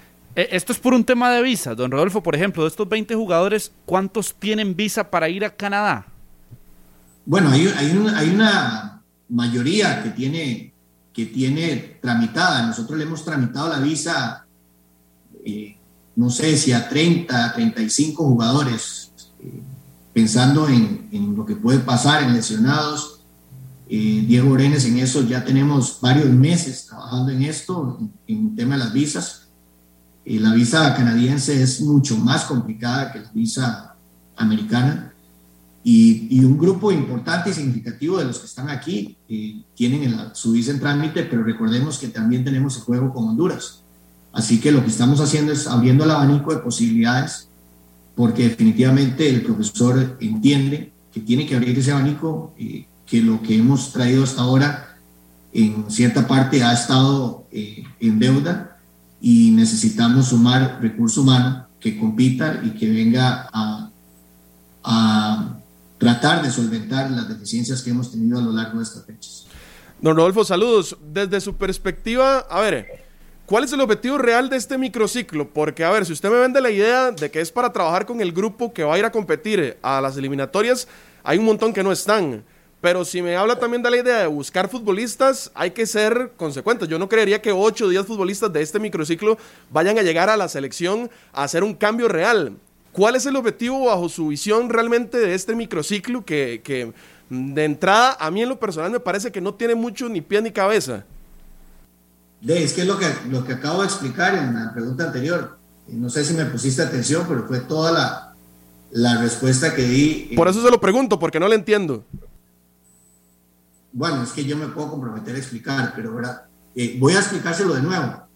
Eh, en un principio, preparar el partido de Canadá hubiera sido ideal, este microciclo, ¿verdad? Tenerlo, tener todo el grupo, pero bueno, no están los de Europa, no están los de MLS y hay dos equipos que no pueden prestar a sus jugadores. Ya eso impide que podamos eh, tener el grupo completo para preparar el partido de Canadá. Entonces se está haciendo una combinación de los jugadores que están aquí, que van a estar en Canadá, para trabajar en esa idea de juego y además para poder buscar eh, más opciones de jugadores que podrían estar en Honduras y que podrían estar en las próximas fechas del próximo año. No sé si con esa explicación ya me puedes entender. O, la pregunta entonces sería, ¿cuánta expectativa tiene la federación de este microciclo de futbolistas que vayan a estar entonces en la convocatoria ante estos eh, equipos de Canadá y de Honduras? Eh, mire, para eso está el técnico ahí, está valorando. Él, tendrá que emitir la lista final. No me corresponde a mí emitir esa lista final. El sábado eh, podremos sacar algunas conclusiones al respecto. ¿Le sorprendió, don Rodolfo, que no estuviesen Brian Ruiz y Celso Borges en este en este grupo de trabajo. ¿Consultó usted por ellos? Porque fue de lo más llamativo. El hecho de que la liga no esté en una competencia internacional, el hecho de que, de, que bien los pudo haber también tomado en cuenta. El técnico dice que quería trabajar con jugadores que no conocía, pero hacia eso mismo que todos nos, nos imaginamos en algún momento, que era un, un, aprovechar para, para preparar los partidos. ¿No le llamó la atención estos casos, por ejemplo? Sí, sí, los pregunté. Eh, y el sábado yo creo que, o después del partido de Canadá, podré responderles. Eh, antes me parece que no es el momento indicado, pero sí fue una pregunta que, que hicimos eh, y posteriormente al partido de Canadá podremos responder. Don Rodolfo, yo sé que ya le preguntó lo que yo le iba a consultar, pero ahora cambio la pregunta. ¿Cuál es realmente en ese momento la situación de la selección. O sea, usted siente que si no ganamos en Canadá ya está complicado el asunto por lo que ha venido y realmente los de afuera que estén en competencia, ¿quiénes serán tomados en cuenta y quiénes no? Porque últimamente hemos llamado a muchos jugadores que no están jugando. Mire, Harry, esta historia de los jugadores que no están jugando viene de, muchos años. O sea, y, le pongo un ejemplo de Cristian Gamboa. Eh, Cristian Gamboa no jugaba en en, los equipos y venía a la selección y hacía un buen trabajo. Yo creo que en esto eh, hay jugadores que aquí tienen un extraordinario rendimiento en sus equipos, aquí o afuera, eh, que son titulares, que hacen goles y que cuando se ponen la camiseta de la, de la selección, eh, como que les bajan dos o tres rayitas. Entonces, en esto yo creo que entrar a hacer ese tipo de análisis es, es difícil porque hay de todo. ¿verdad? Yo creo que nos vamos a enfrentar a un partido donde hay conciencia de que es muy importante porque sostener a, Canadá de que no se dispare eh, es importante porque es un rival directo y que después recibiremos en, Costa Rica y obligatoriamente eh, habrá que puntuar de tres aquí con Honduras para poder seguir en la, en la, lucha. Las fechas, así como lo dije antes, que faltaban muchas, cada, cada vez que pasan se acortan eh, y nosotros tenemos obligatoriamente que empezar a sumar de tres siempre en casa y tratar de ir a recuperar eh, lo que hemos perdido aquí afuera. Y Canadá es una oportunidad, es un rival sumamente difícil, es un partido sumamente físico, en una condición climatológica que va a estar difícil, pero nos vamos a preparar para eso y, y vamos a ir a tratar de, de puntuar en Canadá.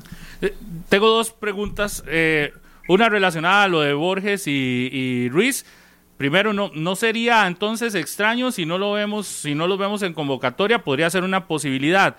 Y la otra, don Rodolfo, cuando ustedes le mencionan al técnico Luis Fernando Suárez de la comisión técnica que les va, que le va a colaborar, ¿hubo alguna resistencia, hubo alguna pregunta? ¿Estuvo de acuerdo en su totalidad Luis Fernando Suárez? Y no sé si él pidió que fueran decisiones este, vinculantes o no lo que esa comisión definía.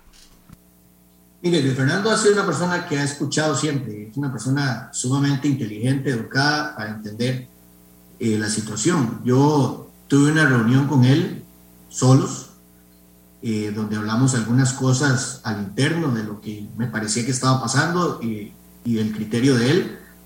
Le planteé esta opción eh, por ese vacío que estábamos detectando con respecto al conocimiento de muchos jugadores que, podía, que el tiempo que ha tenido aquí con ellos no ha alcanzado para poder eh, eh, establecer y priorizar cuáles son sus mejores condiciones y en qué momentos. Em, le planteé la posibilidad de que fueran los directores deportivos de los tres equipos eh, más grandes que tenían mayor cantidad de jugadores que aportan a jugadores a la selección y su respuesta siempre fue positiva, siempre ha estado anuente las reuniones que han tenido, yo no he podido participar en ninguna de las dos de la comisión técnica con él, pero Víctor Umaña, que quiero aclarar, Pablo, Víctor Umaña es el coordinador de la comisión técnica. Víctor es eh, la persona que ha coordinado siempre, porque se le ha cuestionado mucho qué sabe de fútbol. No, no, él, él es el coordinador de la comisión.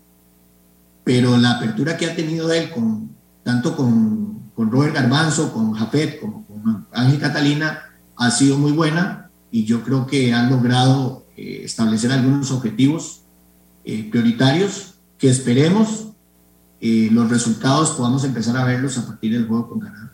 ¿A usted le sorprendió que Lleida no quisiera participar?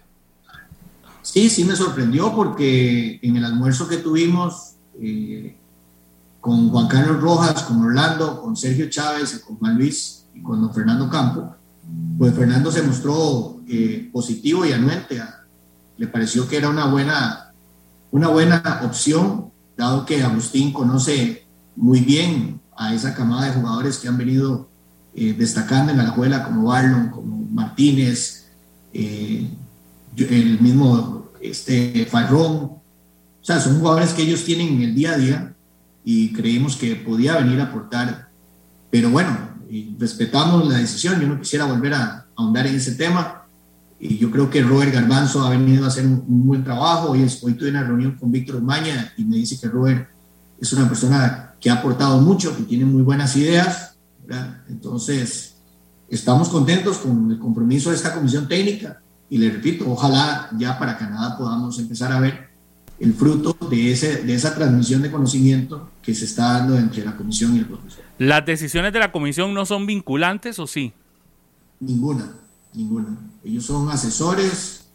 Eh, al final la responsabilidad del listado, la responsabilidad de la eliminación, la tiene completamente el técnico que es Luis Fernando Suárez. Y en lo de la convocatoria de Celso y de, y de Brian, el hecho de que no estén no debería ser sorpresa si, si acaso no aparecen en la lista. No, ellos posiblemente eso lo decidirá, lo decidirá Luis Fernando. Con esto no quiero decir que porque no estén aquí no van a viajar a Canadá. Posiblemente lo harán, eso es un tema que, él tendrá que, definir. Pero sí hay una, hay una razón por la cual ellos no están y, se les está abriendo un espacio para ver otros jugadores. Don Rodolfo, esta comisión técnica termina siendo como una curita por la situación drástica que se está viviendo en la selección nacional o es a largo plazo que también se está pensando incluir a don Ángel Catalina, a Jafet Soto y a Robert Garpanzo dentro de la federación en otros proyectos que invaden a más largo plazo. Mire, yo le voy a, le voy a decir algo, y esto nunca lo he contado, pero desde el 2019, de 2018, yo tuve una reunión con Aquila Lee eh, para que Orlando viniera a integrar el comité ejecutivo que, que, nosotros íbamos a postular en el 2019. Eh, yo había llegado a un acuerdo con Aquil y con Orlando de que Jafet viniera a trabajar con la Comisión de Selecciones. Eh, esto no es algo nuevo. Yo, así como le he dicho a Jafet de sus le he reprochado sus actuaciones a veces eh, temperamentales en los partidos, eh, con toda de, de, arbitraje y todo esto, también debo reconocer que Jafet en Heredia ha marcado eh, un trabajo importante en el tema de, de, la capacidad de buscar y, de generar buenos jugadores. con esto lo que quiero decir es que lo de Jafet no es algo que se nos ocurrió ahorita, es algo que yo por lo menos personalmente había pensado desde hace muchos años y mucho tiempo. Recuerden que yo conozco a Jafet porque Jafet estuvo aquí en selección nacional también. Entonces, eh, no es algo nuevo. y lo otro, quiero decir que no es ninguna curita, es que la comisión técnica, desde que yo llegué en el 2015 a la presidencia, la instauré y ha estado activa trabajando. La comisión técnica es la que ha trabajado en la escogencia de los técnicos de selecciones menores, en la del director deportivo, trabajó en la contratación de Luis Fernando Suárez. Así que la comisión técnica aquí no es una ocurrencia, es una comisión que está establecida ya desde hace seis años, que decidimos renovarla porque en este momento necesitábamos gente que estuviera más cerca de los jugadores, que tuviera más contacto con ellos, que los conociera más. Eso es, una, es un cambio simplemente de la disposición, pero no es ninguna curita.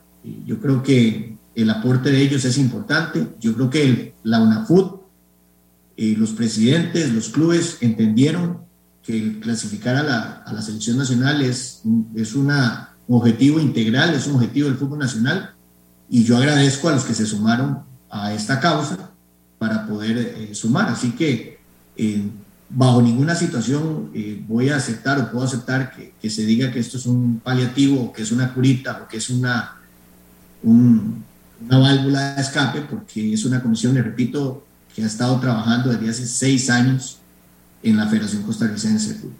Eso quiere decir que, por ejemplo, aquí revisando la página web de la Federación Costarricense de Fútbol, don Giovanni Alfaro, don Armando Rodríguez, don Luis Ortiz y Víctor Cordero ya no están eh, formando parte de las decisiones de la Federación Costarricense de Fútbol, por lo menos no. en esta área técnica. No, ya no. Ellos eran, yo, yo, yo les envié una nota eh, y un correo antes inclusive de anunciarlo. Eh, hablé, conversé con Giovanni, inclusive la verdad es que estamos muy agradecidos con ellos. Eh, fueron de gran aporte en el proceso, en el tiempo en que estuvieron, trabajando con la coordinación de don Carlos Watson y de don Víctor Umaña.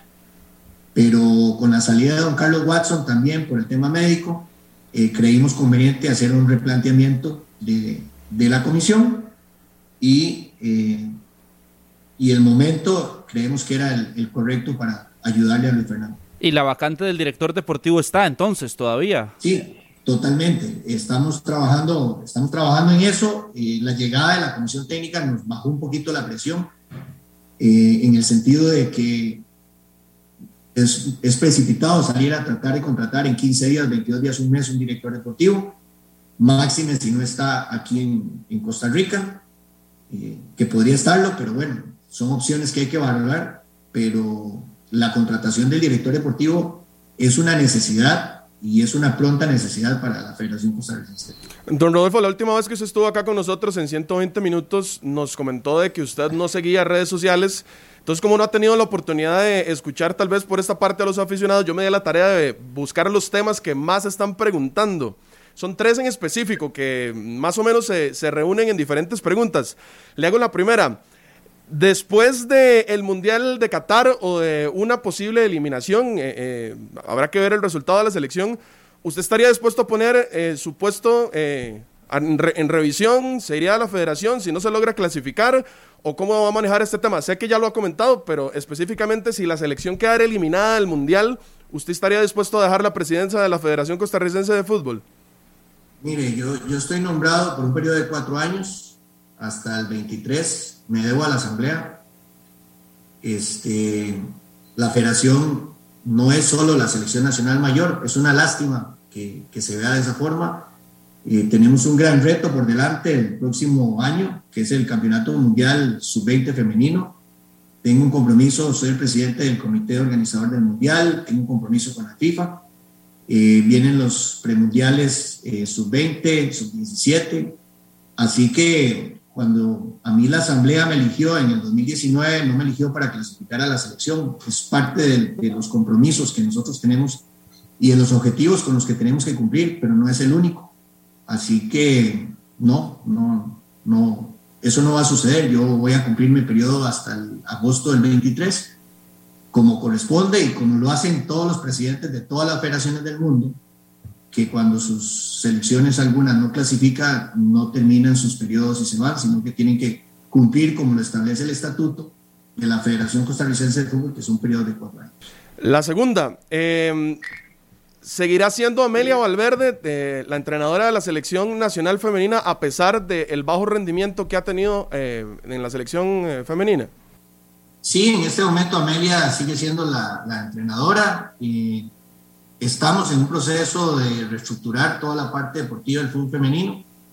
Creo que tenemos que dar un paso importante. Ayer tuve una reunión con los presidentes y los representantes de los equipos de la, de la Liga Femenina, con la Liga Femenina, para plantear los dos objetivos más importantes para el próximo año, que son eh, preparar de forma competitiva a la selección sub-20 para el Campeonato Mundial y la obligación de clasificar eh, nuestra selección mayor femenina eh, por lo que vi en Jamaica, nosotros eh, tenemos que trabajar más, necesitamos más tiempo aquí, necesitamos más compromiso de todas las partes.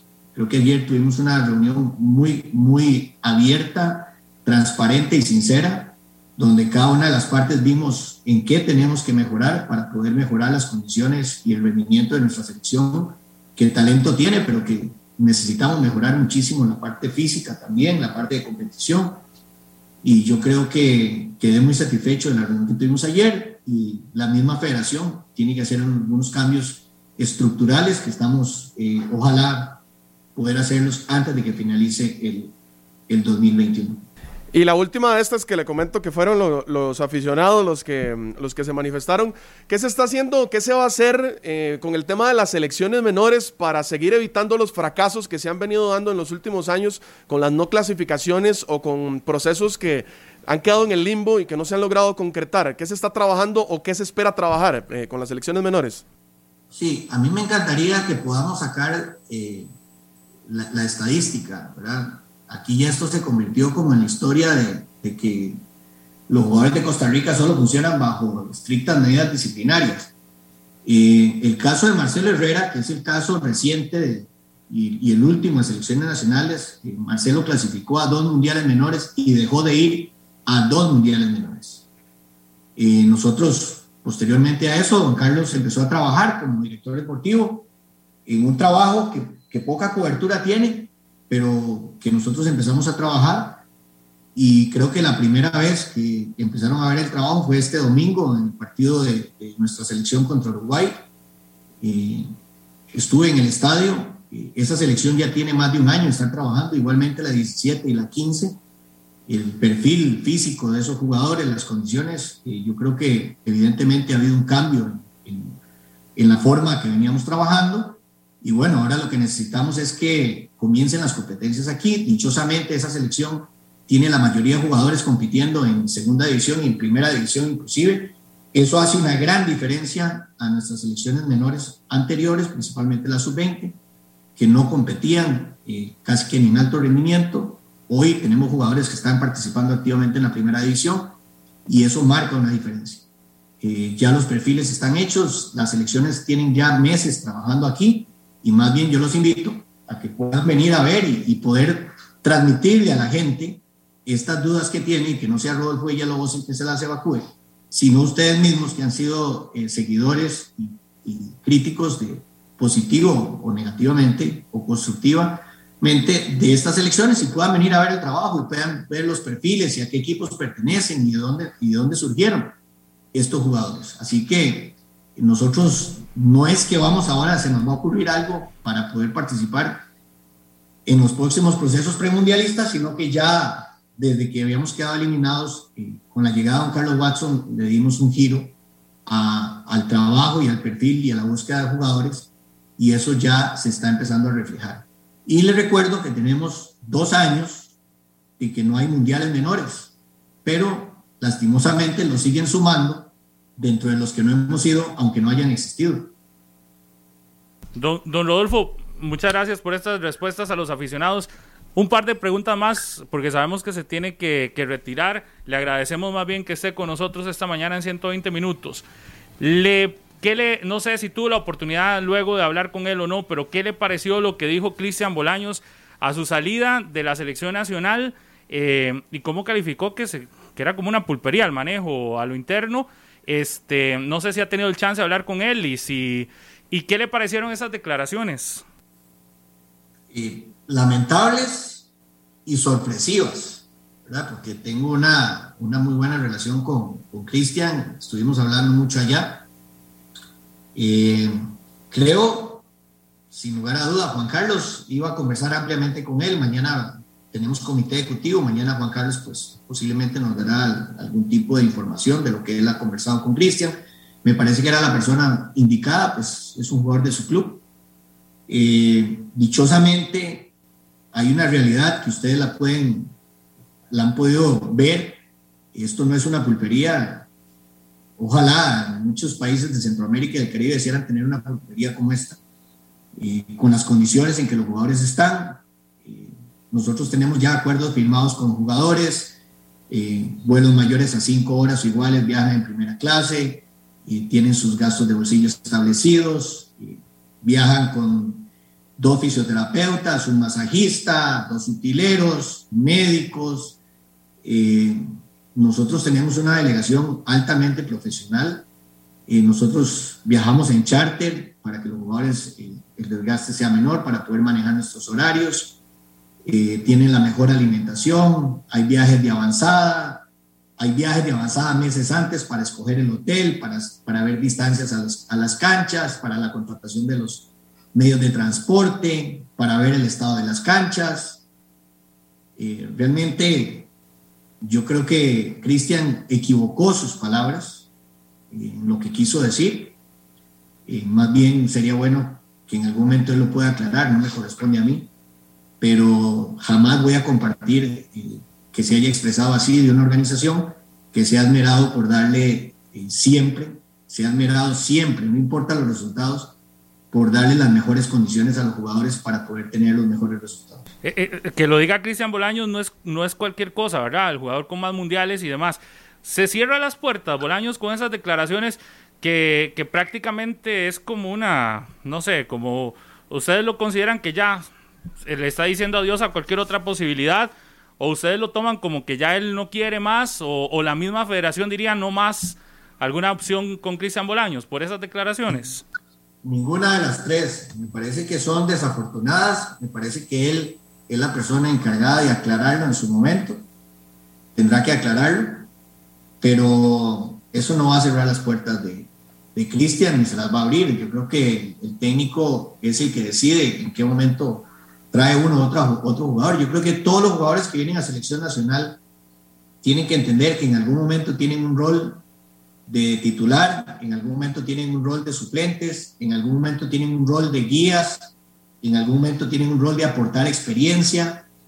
Eh, eh, eso es una selección, eso es una selección y, cada uno de ellos en su momento ha tenido que aportar o ha pasado por esos procesos. Así que, eh, por lo menos de parte de la federación, eso no va a cerrar ninguna puerta. Es más, no ha generado ningún conflicto. Le repito, yo estoy tan tranquilo de que Cristian equivocó sus palabras, que esperaría que él en algún momento pueda aclarar qué es lo que quiso decir, porque claramente eh, la federación, y él lo sabe, y lo saben todos sus jugadores, sus compañeros, los capitanes, y que a ningún otro usted ha oído expresarse ni quejarse en lo absoluto de nada de la federación, eh, de todos estos procesos para atrás yo esperaría que en algún momento lo aclare, pero que sea él y que nos explique qué fue lo que quiso decir. Don Rodolfo, dos muy rápidas. La situación de Manfred Ugalde actualmente, ¿cómo está? ¿Hay algún avance con el jugador? Por ejemplo, no sé si incluso le llegaron a gestionar la visa para Canadá.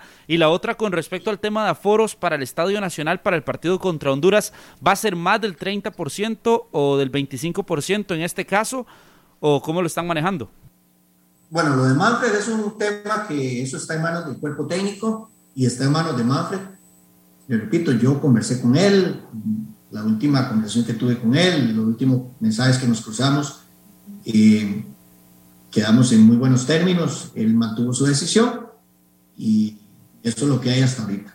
Eh, si en algún momento Manfred cree que puede volver, eh, tendrá que hablar con el Fernando y el Fernando considerarlo y, ya eso es un tema, creo que propio entre el jugador y el, técnico. Y con respecto a los aforos, pues nosotros lastimosamente solo vamos a tener el 25% para el partido de Honduras, que son 8.750. Eso nos obliga a abrir prácticamente, vamos a abrir el estadio en la parte este, oeste, norte y sur. No tenemos opción de con distanciamiento poder ubicar los 8.750 en, en dos o tres graderías. Lo vamos a hacer en las cuatro graderías. Pero bueno, yo creo que todos recibimos una gran noticia eh, reciente, unos días, donde se aprobó ya un aforo de como de un 110, un 115% para el Estadio Nacional para el mes de marzo. Así que nosotros vamos a trabajar desde ya, lo digo, en aforo completo para el partido de Panamá en el mes de enero no de un 110, 115%, sino de un 100%, que son 35 mil aficionados. Las entradas ya tienen el precio para estos partidos contra Honduras, para este partido contra Honduras. Sí, eh, no quisiera pasar por encima del Departamento de Comunicación. En el transcurso de hoy por la tarde se estará anunciando el, inicio de la venta de entradas. Van a ser dos precios, unos en el este y oeste y otros en el norte y sur. Eh, y creo que ya por la tarde o mañana por la mañana se estarán dando a conocer todos los detalles con respecto al, con respecto al juego contra Honduras. Bueno, eh, creo que está clarísimo eso de enero. Yo creo que todos lo estamos esperando igual ya. Si de verdad se vendió tantísimas para un concierto, yo creo que ya todos estamos a la espera que en enero es que se vuelva al 100% la mayoría de, de actividades y no es que todas las actividades, ¿verdad? Eso me parece muy, muy bien. Me, parecería, Pablo, me parecería eh, inaceptable, es inaceptable que en el mes de enero contra Panamá nosotros no podamos tener el, el 100% del aforo en el Estadio Nacional. O sea, no, no, no habría una explicación racional eh, después de que se han vendido ya 80 mil entradas para, para, dos conciertos en el mes de marzo, eh, para un, un, negocio completamente privado. Eh, así que ayer tuvimos una reunión con la ministra y le hice ver que nosotros eh, vamos a, desde ya en la otra semana, a solicitar el aforo completo del Estadio Nacional para el, para el partido de Panamá, eh, acogidos al protocolo que posiblemente va a usar eh, la gente del concierto de Coldplay con el tema del distanciamiento. Sí, totalmente de acuerdo. ¿A Elías Aguilar le pidieron visa canadiense? No, eh, es, todo ese trámite lo hace la parte administrativa de Urenes. Y, no estoy al tanto. ya le cuento quién hizo la canción del Santos antes de que se vaya. Ya la tenemos acá. Sí, eso le iba a decir. Vea, Para que recuerde. Voy a ver el mensaje porque lo envía un seguidor santista. Es, vamos a ver, eh, la canción del equipo del Santos es música y letra de Quique Heredia con el grupo Carnaval. Correcto. Con el grupo Carnaval. Apogeo. Ahí, así, así, que el saludo más bien a, a Quique Heredia también. 120 minutos. Sí. sí. Ahí está, para que lo recuerde bien. La pegó. Sí. Bueno, don Rodolfo, muchas gracias por estos minutos, muy amable, como siempre. Pa Pablo, a la orden, como siempre es un gusto. Quería acompañarlos personalmente porque es más, es mejor la dinámica cuando estamos presencialmente, pero este, tengo que ir a hacerme un examen ahorita a las 10.30, así que se me hacía imposible. No, muchas gracias, muy amable y estaremos no. atentos a todas las noticias que se generen. Gracias. Saludos a todos ahí en cabina. Chao. 10 con 18 en la mañana, Carlos Serrano, del 5 al 7 de noviembre, vení y solicita tu BM Pyme más fácil en la Expo Pymes 2021. Uh, Para aquellos, usted es un pequeño yo ocupo, empresario. Yo eso, sí, yo sí, ocupo usted eso, tiene unas cuéntame. salsas, ¿verdad? Sí, sí, sí. Cuéntame, salsas. Gassman. Ajá, Ajá. Pues bueno, si usted es un hago? pequeño empresario o mediano empresario, puede ir a visitar el stand de la Expo y encontrar las mejores condiciones para hacer que esa pyme que usted tiene se siga creciendo, se haga más grande y se haga más grande. Ajá. Ahí le van a decir cuáles son las condiciones, qué tiene que hacer usted, cómo le pueden ayudar dándole más dinero para de capital para que usted siga creciendo. Para que crezca mi negocio. Exacto. Y no te puedes perder esta opción en la Expo Pymes 2021. Muy bien. Busca el stand del Banco Nacional. Juntos somos progreso. Ah, y ahí van y le van a dar todas, todas las indicaciones. Yo sé que nos escuchan muchos pequeños y medianos empresarios de nuestro país, aquellos que están pulseándola por salir adelante y que requieren de capital para invertir, que requieren de capital para para hacer, eh, para, no sé, para construir el, para el hacer espacio. más. No, ya, hay que, ya uno está pensando en el otro año. Exacto. Ya, ya, hay que, hay que, ya, ya, ya, ¿cómo es? Eh, Está, tarde, si, si, si usted no está pensando ya en próximo semestre. Tiene que tener Importantísimo. Que 100 salsitas listas para el próximo año. De- del Claro. 5 al 7 de noviembre puedes solicitar esa 5 al 7 de BN. Pyme Fácil. Muy bien. Apuntado. BN Pyme Fácil, así se llama. Apuntadísimo ya. ¿Cómo se llama? BN, BN. Pyme fácil. Ah, está concentrado. No, no, no, no, está anotado ya. Eso, eso- eso Pongámonos está un, pongámonos negocio, mi amigo Harry, que usted y yo. No, yo con usted no negocio absolutamente nada. Mejor solito. Solito voy a ir a Pyme, Allá yo su mamá solito. que, que tiene el negocito del los pambón y, el patiz, rice sí, and sí. beans. Hay y que meter un poquito de capital ahí, a ver Ajá. si podemos empezar a recoger un poquito. Pues la pandemia nos tiene X4.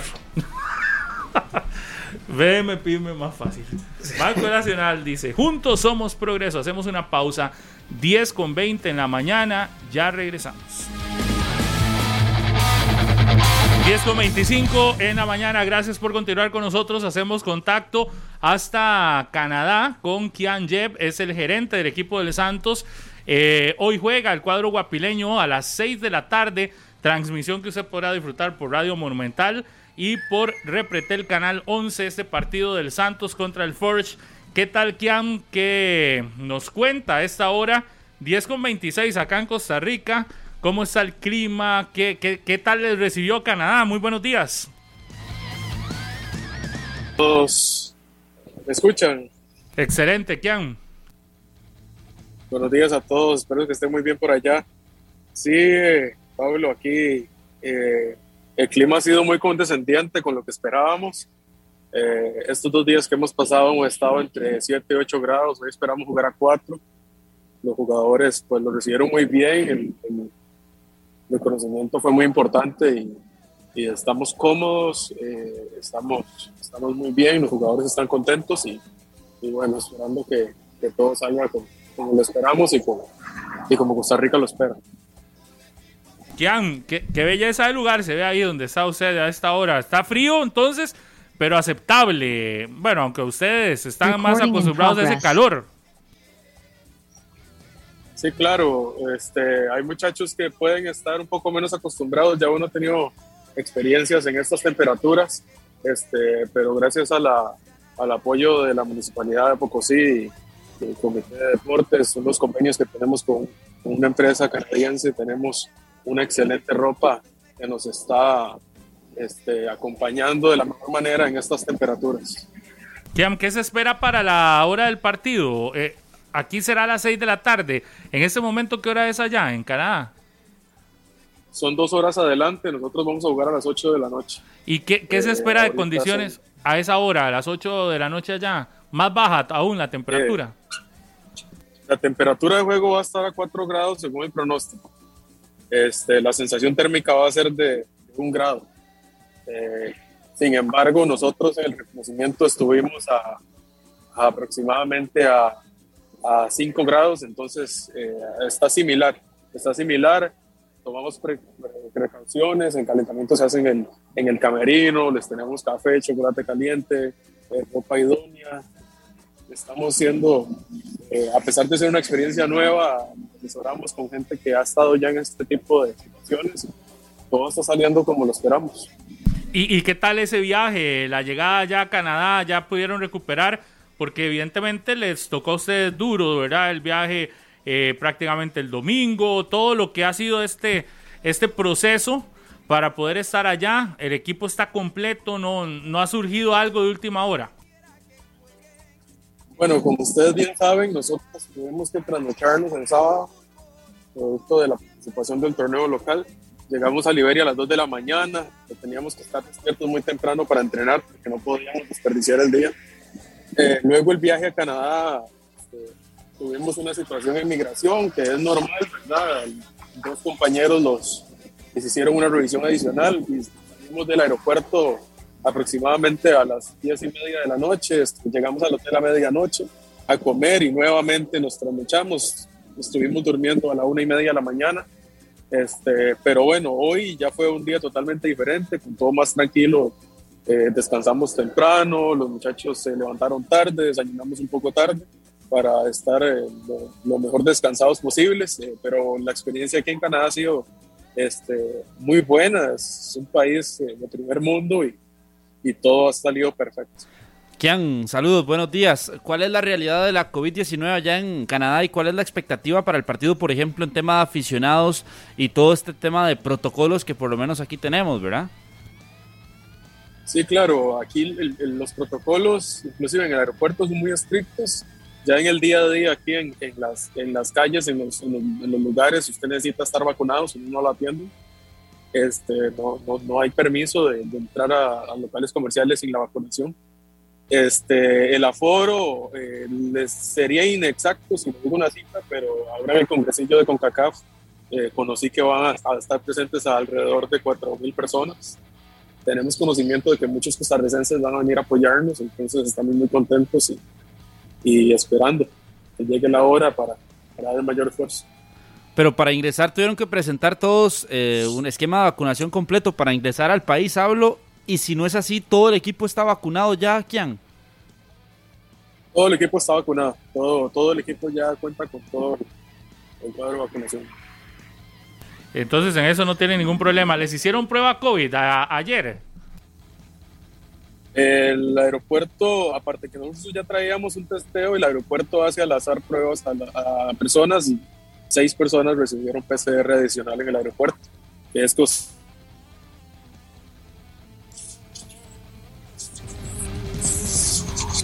Se, se nos fue, se nos fue ahí la, la comunicación, Kian.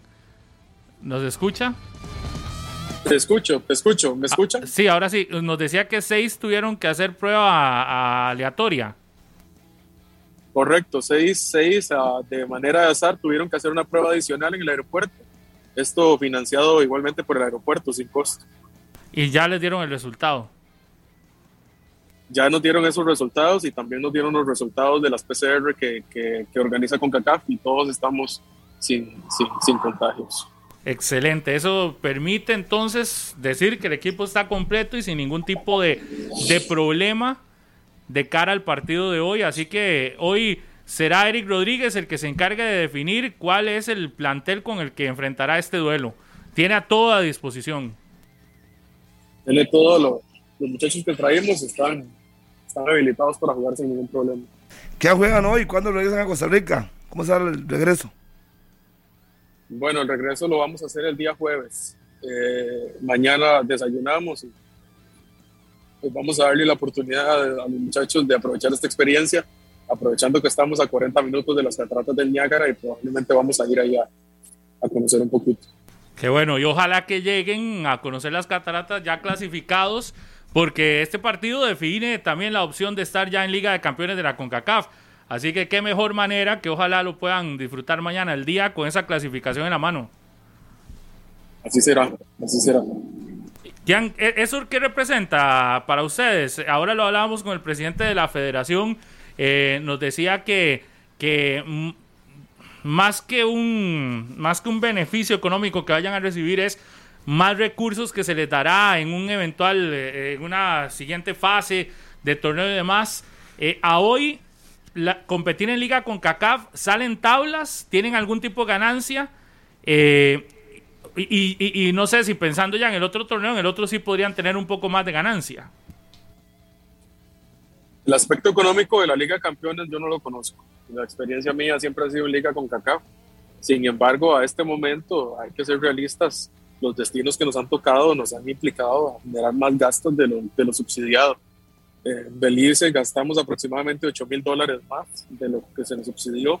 En Panamá nos ahorramos unos 16 mil dólares. Sin embargo, aquí con Canadá ya estamos por encima de los, de los 15 mil dólares en los gastos. Entonces, este, eh, esto, esto no es eh, económicamente viable, sin embargo el prestigio deportivo está por encima de esta situación y el apoyo de los patrocinadores y de la Municipalidad de Pocosí ha sido realmente importante, entonces aquí estamos y vamos para adelante. ¿Cómo, hacen? situación económica. Precisamente cómo han hecho con eso, es decir, cómo, han, cómo logran eh, solventar eh, la parte del déficit que les deja porque, porque no les alcanza con lo que se les subsidia. ¿Quién se ha encargado de eso? ¿Cómo han logrado hacerlo? Bueno, siempre se buscan, guardando la humildad del caso, los mejores precios posibles en autobuses, en hotelería, los mejores itinerarios posibles en precios. Este, al final del día, si, si, si dinero falta, los directivos, los patrocinadores ponen y, y pues adelante se verá cómo se, cómo se hacen reintegros o, o si en algún caso el, el patrocinador lo asume como, como un patrocinio adicional. Pero bueno, aquí vamos saliendo como todo club eh, costarricense en, en, el área, a pesar de, del nivel, aunque algunas personas digan que no, el nivel de Costa Rica es muy por encima del área de Centroamérica, a pesar de, de tener mucho menos recursos, como por ejemplo una liga como Guatemala, la verdad que tiene muchísimo dinero. Este, sin embargo, hay que seguir, hay que seguir este, adelante a pesar de estas dificultades económicas y, y sacar, la, sacar la tarea. ¿Cuál es el premio para el campeón? Kian, ¿cuánto es eh, monetariamente el premio para el campeón de liga con CACAF? ¿Verdad? Pensando en poder tal vez eh, retribuir todo eso que han gastado de más. Sí, hay una, hay una cifra ahí que, que, que no, no, no puedo compartir, eh, es importante. Este, sí, y una gran parte de ella va a ser para, para, el, para el staff deportivo. Este, pero sí, es, es, es, hay una cifra ahí importante que, que se, se, se, percibe inclusive a partir del cuarto lugar. A partir okay. del cuarto lugar hay beneficios económicos. Ok, entonces ustedes clasificando hoy ya tendrían algún tipo de premio. Correcto, ya clasificando ya aseguramos algún tipo de beneficio económico. Bueno, excelente. Ojalá que así sea. Este, Kian, eh, y que sigan eh, los éxitos del Santos esta tarde noche allá en Canadá y que podamos hoy disfrutar de una clasificación muy amable, éxitos a todo el equipo y, y esperamos tener mañana noticias de ustedes también positivas acá en 120 minutos. Bueno, sea cual sea el resultado, al final es representar al país, pero ojalá que sea con una clasificación a Liga de Campeones de la CONCACAF. Muy amable.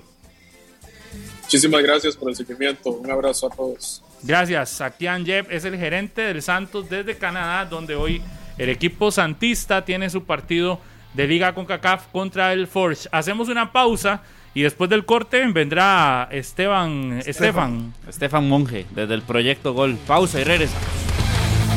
10 y 42. Recuerde que hoy el partido entre el Forge y el Santos lo podremos disfrutar por Repretel Canal 11 y por Radio Monumental. A las 6 de la tarde será ese juego. Y el de mañana, entre Comunicaciones y Saprisa, también lo tendremos en exclusiva a las 7 de la noche por Repretel Canal 6 y por Radio Monumental. Esta jornada de mitad de semana de equipos nacionales en Liga CONCACAF, ambos con ventaja llegan a intentar clasificar a una siguiente fase. Usted las podrá disfrutar en exclusiva por Repretel Canales 11 hoy y mañana Canal 6 para que no se lo pierda en esta jornada de Liga CONCACAF. 10 y 43 y preparando de una vez los partidos de la selección nacional y todo lo que se viene en el viernes 12 de uh, noviembre. Viernes 12 de noviembre tendremos el partido entre Canadá y Costa Rica. Será ese juego a las 8 de la noche, nos dicen. Bueno, hay que ver, porque estaba a las 7, luego lo han pasado a las 8. Vamos a ver la hora exacta. Lo tendremos por Repretel Canal 6 y por Radio Monumental también. Y el martes 16, ese sí es a las 7 de la noche acá en el Estadio Nacional, la selección de Costa Rica contra la selección de Honduras por Repretel Canal 6 y por Radio Monumental todos esos partidos. Vamos hasta el proyecto Gol, ahí está Estefan Monge con información de la selección nacional. Estefan, ¿qué tal? Buenos días. Hola, ¿qué tal Pablo? Buenos días y saludos cordiales también a todos los oyentes de 120 minutos. Ahora que estaba escuchando a Kian Yep, el gerente del Santos, 4 grados allá en territorio canadiense y acá en San Rafael de la Juela está 25 grados centígrados, bastante humedad, le cuento 88% es lo que marca por acá el termómetro. Y a esta temperatura se ha expuesto el equipo de la selección nacional que está entrenando hoy martes, segundo día de entrenamiento con respecto a este microciclo de la selección nacional. Precisamente hubo dos jugadores que comparecieron ante los medios de comunicación que estuvimos acá presentes. Uno fue Aarón Salazar, el defensor del Club Sport Herediano, y el otro fue Barlon Sequeira, de Liga Deportiva Alajuelense. Lo de Barlon Sequeira confirma que tiene visa canadiense. Ahora que también se ha hablado mucho sobre cuáles futbolistas podrían viajar, emprender su viaje al territorio eh, de Canadá. Bueno, Barlon Sequeira confirma que tiene la visa canadiense al día y que está anuente para poder viajar a territorio de Canadá. Lo otro, lo de Aarón Salazar, es que dice que el técnico Luis Fernando Suárez se ha enfocado mucho en aspectos técnicos y también en aspectos tácticos. Hay que recordar que muchos de los jugadores que están acá convocados no han estado presentes en las convocatorias que ha realizado el estratega nacional en los partidos anteriores de la octagonal. Por ejemplo, futbolistas como Ian Lawrence, como Juan Luis Pérez, eh, Haxel Quiroz de Guadalupe, Fernán Faerron, Daniel Chacón, Justin Salas, eh, Aaron Suárez, también Kenneth Vargas, que también ha estado pero no ha tenido participación, y Anthony Contreras, son parte de los muchachos que el técnico de la selección nacional quiere prestarle mucha atención.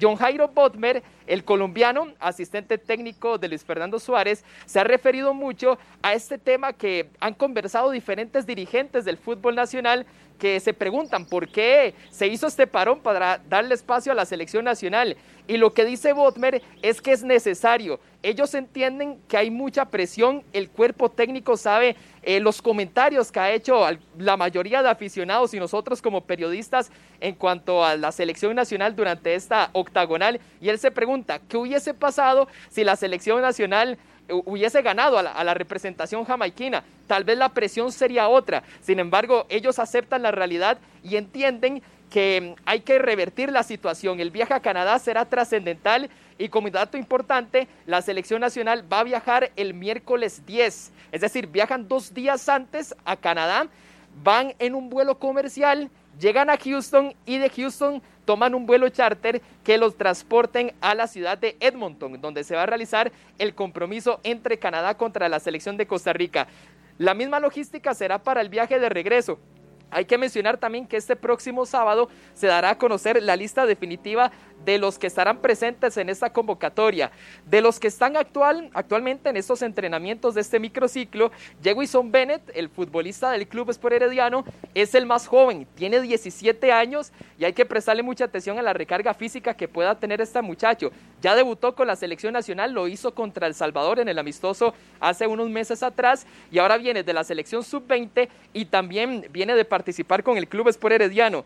Y Yeltsin Tejeda es el más experimentado. De hecho, ahora en el entrenamiento lo vimos mucho conversando con algunos jóvenes, dándole consejos del tipo, de, lo que busca el cuerpo técnico de la selección nacional, 62 partidos tiene Jelsin Tejeda y obviamente que su experiencia es determinante para el, el cuerpo técnico de la selección nacional. Ayer repetimos trabajo regenerativo y hoy en los 15 minutos que tuvimos para hacerles tomas a los jugadores de la selección nacional fue mucho trabajo de resistencia, eh, mucho trabajo eh, de poder hacer fuerza, ¿verdad? De poder eh, hacer ejercicios de estiramiento y ya después de eso vendría la parte técnica y táctica que busca el cuerpo técnico de la selección nacional. Así que segundo día de preparación y, y en el camerino de la selección nacional hay optimismo y muchos de ellos desean estar presentes en la lista definitiva que se dará a conocer este próximo sábado. Estefan, buenos días. Aaron Salazar tiene visa canadiense. No, negativo dice que todavía no tiene visa canadiense. Pero, pero podrían solicitar algún tipo de apoyo en la embajada, eso sí. La embajada podría ayudarles. En caso de que Luis Fernando Suárez este, encuentre que alguno de estos que no tiene visa le, es importante para el partido, si hay alguna posibilidad que la embajada de Canadá pueda hacer algún tipo de colaboración para que la puedan conseguir. Eso lo han hecho ya, no, no, sería la primera vez. Hay que mencionar, eh, Pablo, disculpa ahí que, que, me atraviese, pero eh, aquí en la Federación Costarricense de Fútbol, el domingo anterior le hacía la consulta precisamente a Diego Brenes que cómo estaba el tema de los pasaportes, que si ya los tenían en mano, y al domingo todavía no los tenían. Ahora le hice la consulta a miembros del encargado de, los encargados de comunicación de la federación y de momento todavía no los tienen. Están a la espera de que puedan ya tener los pasaportes o las visas canadienses. De momento todavía mm, están a la espera, y, pero sí, me parece que sí podrían buscar una ayuda con, con los consulados. ¿Trabajarán más en estos días eh, con sesiones dobles, Estefan? ¿O están hoy con una sesión en la mañana nada más, de aquí al sábado, pensando en ese trabajo que se está haciendo? No, hay que mencionar, Carlos, que durante toda esta semana los futbolistas solamente van a trabajar a una sesión. Se incorporan por acá en horas de la mañana. De hecho, el último en incorporarse fue Anthony Contreras, que recordemos que ayer tuvo participación con Guanacasteca. Y una vez que ya está aquí instalado en la Federación Costarricense de Fútbol, solamente una sesión de entrenamiento van a tener de cara al próximo sábado, que se dará a conocer la lista definitiva. Pero ellos se quedan ahí, están viviendo en el hotel. Algunos, algunos, por ejemplo, hay muchos futbolistas que viven por acá cerca, entonces obviamente pueden viajar a sus diferentes hogares, pero los que viven largo eh, se pueden, pueden utilizar las instalaciones acá del hotel de la federación. Ok, bueno, vamos a estar atentos. Entonces, el sábado es la convocatoria oficial ya para dar a conocer quiénes serán los futbolistas disponibles para los partidos ante Canadá y Honduras. Sí, señor. El próximo sábado al mediodía se dará a conocer la lista definitiva de los futbolistas que estarán presentes en estos partidos. Pablo, y hay que mencionar también que de este microciclo que está realizando la selección nacional, la base es del Club Sport Herediano. Estaba haciendo cuentas por acá ahora con Don Maynor Chavarría, nuestro camarógrafo, y son un total de siete jugadores del Club Sport Herediano que están presentes y cinco de Liga Deportiva Alajuelense. Del Cartaginés 2, San Carlos 2, Grecia 2 y Guanacasteca y Guadalupe aportaron un futbolista a este microciclo de la selección nacional. Y, a eso hay que sumar que, por ejemplo, Anthony Contreras es ficha de el Herediano, Kenneth Vargas es ficha del Herediano, Justin Salas es ficha del Herediano o por lo menos eh, estaba préstamo en el Municipal Grecia, así que hablaremos de 10 futbolistas con, con origen rojiamarillo de los 20 que están, un 50%. ¿ah? A, mí, a mí me... Y de Guadalupe Axel Quiroz, ¿verdad? Sí, a mí me llama la atención eso de Axel Quiroz, un equipo que está disputando, no está en los últimos lugares, entonces que llamen a alguien de Jicaral y que llamen a alguien de Pérez Celedón también. yo, le, yo, al muchacho sí. no, no, pero, pero independientemente de eso, digamos, no hagas cosas que se... Que se vean mal. Sí, exacto. Pones a, a, a, a este, a Robert y ya hay alguien de Guadalupe ahí. Y, Guadalupe disputando último lugar. Me parece que también no es, pero bueno. Gracias, Estefan, por la información. Un placer, Pablo. Buenos días. 10 y 52. Pausa y regresamos.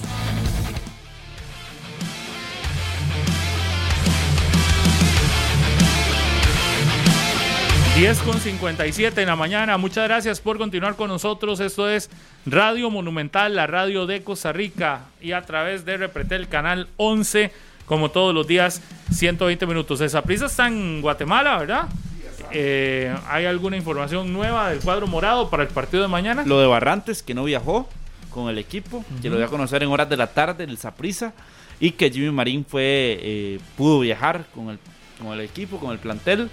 También Hoy habrá conferencia de prensa a las 3 con 45 minutos y siempre hay la, el testeo de COVID por CONCACAF. Sí, pero hasta el momento no hay ningún dato. No, no hay ningún dato. Hasta hoy en la tarde, que es la conferencia, se puede tal vez conocer un poco más.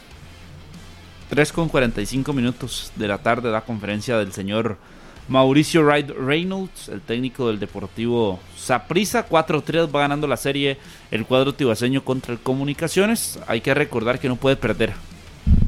Si pierde, por la mínima. Nada. Solo, de un, 4-3 que lo, obligaría a ir a tiempo extra. Sí, sí, sí, exacto. Que meta tres goles. O gane. O que pierda 5-4. O empate. ¿Esto es un 5-4? No, no, estoy poniendo la posibilidad de que pueda clasificar. Es que Carlos dice que no se puede. Sí. Sí, un, empate a la victoria es el panorama para el Zaprisa. Exactamente. Exactamente. El juego que pasará a través de la pantalla de Deporte de Repretel por Canal 6, por repretel.com y también aquí por los micrófonos de Monumental. ¿Usted narra, mi querido Harry? Sí, señor. Lo voy a estar escuchando. Ya he visto que últimamente me mandan muchos mensajitos. Sí, para que vea. Para que aprenda a sus compañeros que comentan hoy. Está Amazon y está. ¿Cómo está Daniel Martínez? No, André Aguilar. Qué bueno, ¿ah? Un gran bueno. Los jóvenes que hacen eso son buenos, van camino al éxito, aprender a escuchar. Así es. Sí, sí, es, ¿qué escuela? Gratis. La Universidad de la Vida, papi. Gratis. ¿Y quién fue la escuela gratis? ¿Usted? No sé yo, no, yo no voy a poner. Por supuesto, usted vea que yo siempre lo escucho para que no venga a decir cosas que no. que la escuela de la vida es gratis y usted dentro, aproveche. Exacto. Cada quien tiene algo que decir, aproveche. Por eso lo escucho a usted. Hay otros que no lo escuchan. Eh, oiga, lo está diciendo Pablo. Lo está mirando usted. No, a Pablo también, por supuesto. está tirando fuego ese serranito. ¿Cómo? ¿Por qué? Usted dijo que no escuchaba a otros. Ah, pero a Pablo, no, a Pablo sí. Pablo y Harry. Ya cambió el discurso. No, se me está tratando de echar algo que no es mío. Llegamos a las 11 de la mañana en punto. Escuche más tarde. un saludo ahí. Aarón Orozco dice y me manda un video de estar desde la panadería El Rinconcito del Pan en Guapiles, en Toro Amarillo, dice. Saludos. Mande mucha lluvia.